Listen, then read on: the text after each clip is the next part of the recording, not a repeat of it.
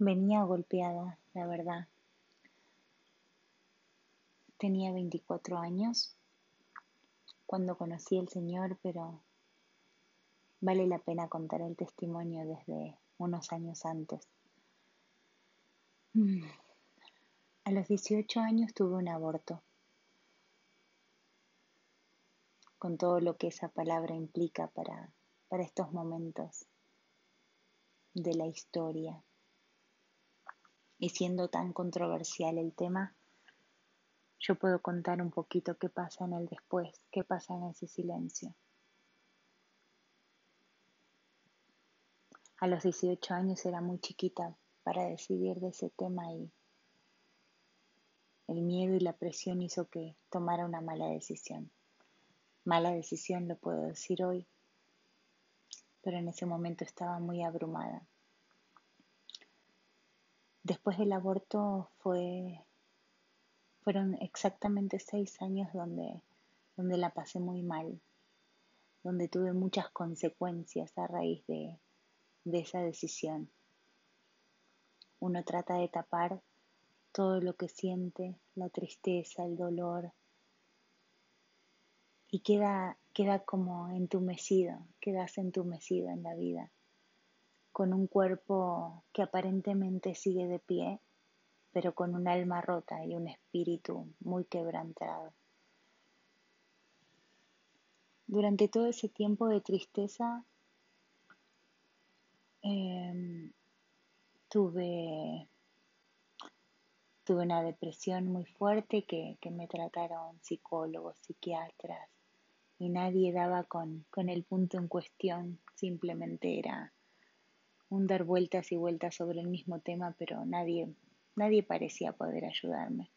El psiquiatra cada vez más aumentaba los ansiolíticos y los antidepresivos, pero, pero no había ninguna sanidad que se, que se vislumbrara. Así que los días pasaban, los años pasaban, y no solo traía tristeza a mi vida, sino el núcleo familiar estaba como, como enfermo, como triste, obviamente porque uno de sus miembros la estaba pasando mal y no sabían por qué. Em, tuve varios intentos de, suicidio, tres en específico. Em, llegué a no controlar esfínteres por tanta medicación que me daban. Em, exceso de todo tipo de fármacos, Trastorno de estrés postraumático, decía la carátula del, del psicólogo, recuerda. Pero no había, no había una solución. Era cada día más dolor, cada día más soledad, cada día más aislamiento y no podía ni siquiera mencionar la palabra aborto. Ese silencio me iba comiendo por dentro. No podía dormir. No le encontraba el sentido a nada. Era un vacío, un vacío tremendo. Y una vergüenza que me había alejado de todo el tema de Dios por, por lo que había hecho, ¿no? Un día después del último intento de suicidio, me fue a visitar una persona a mi casa que me, me, me, preguntó si podía orar por mí.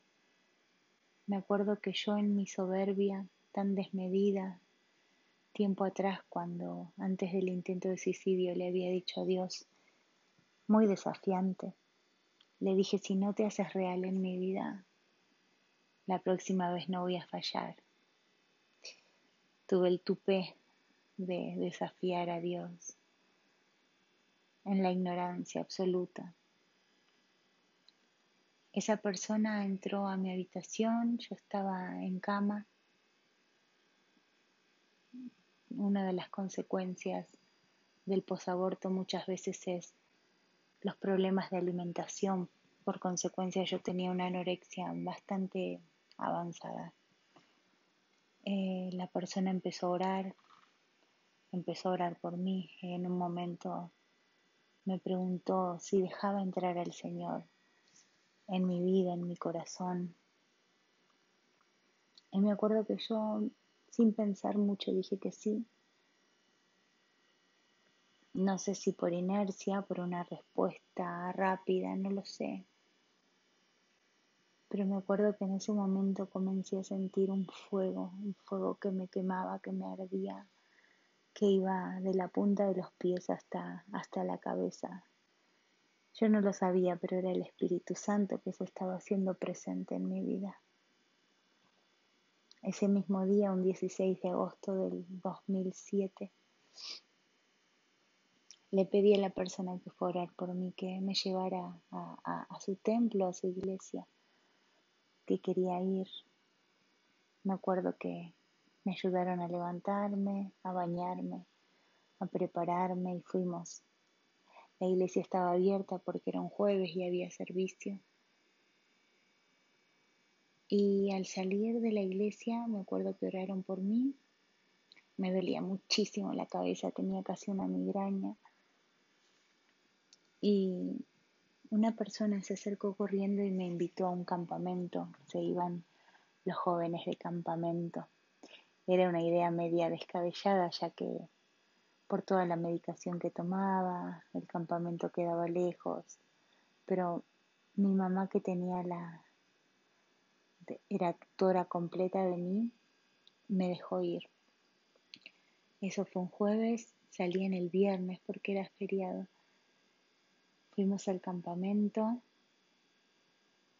y, yo pensaba dentro mío, ¿dónde me metí? Porque todos parecían estar muy felices, cantaban, adoraban. Yo no sabía lo que era, ¿no?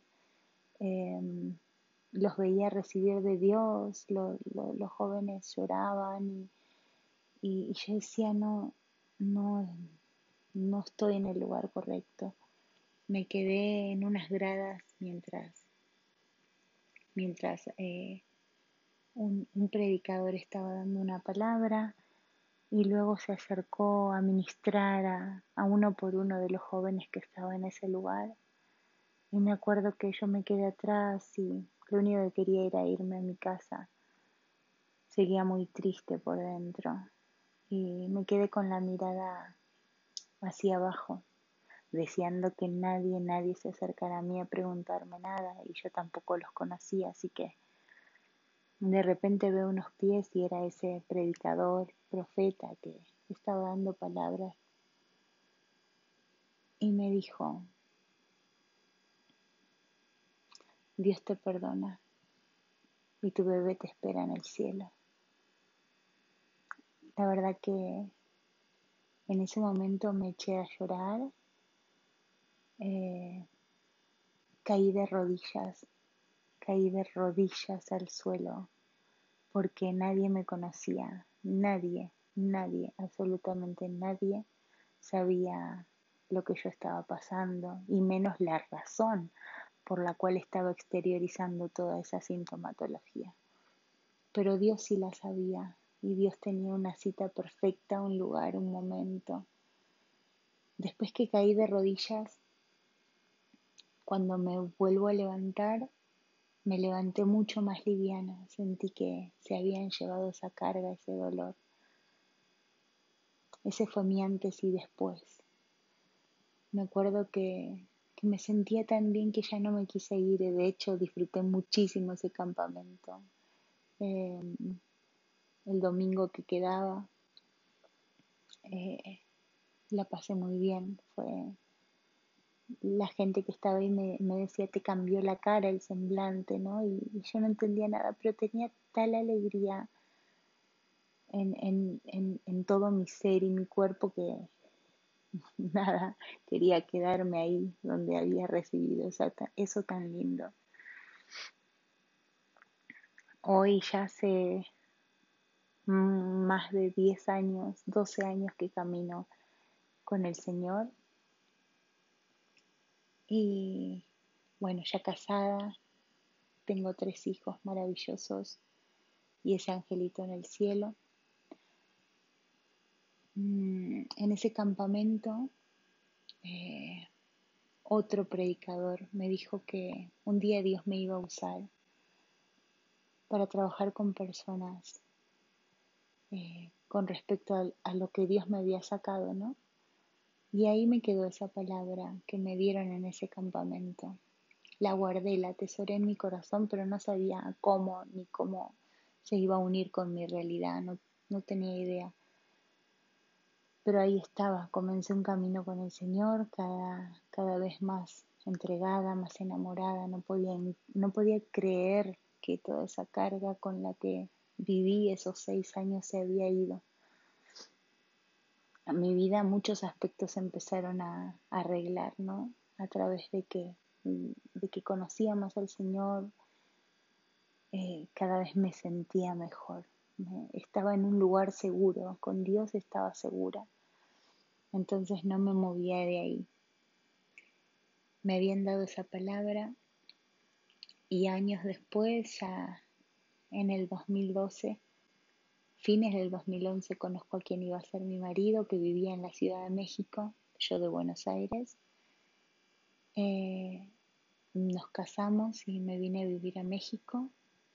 Y en uno de los servicios de la iglesia Dios me dijo acá, acá vas a trabajar con mujeres que abortaron y las vas a ayudar a encontrar el camino, a rehabilitarse, las vas a acompañar atravesar ese momento tan duro que te tocó pasar.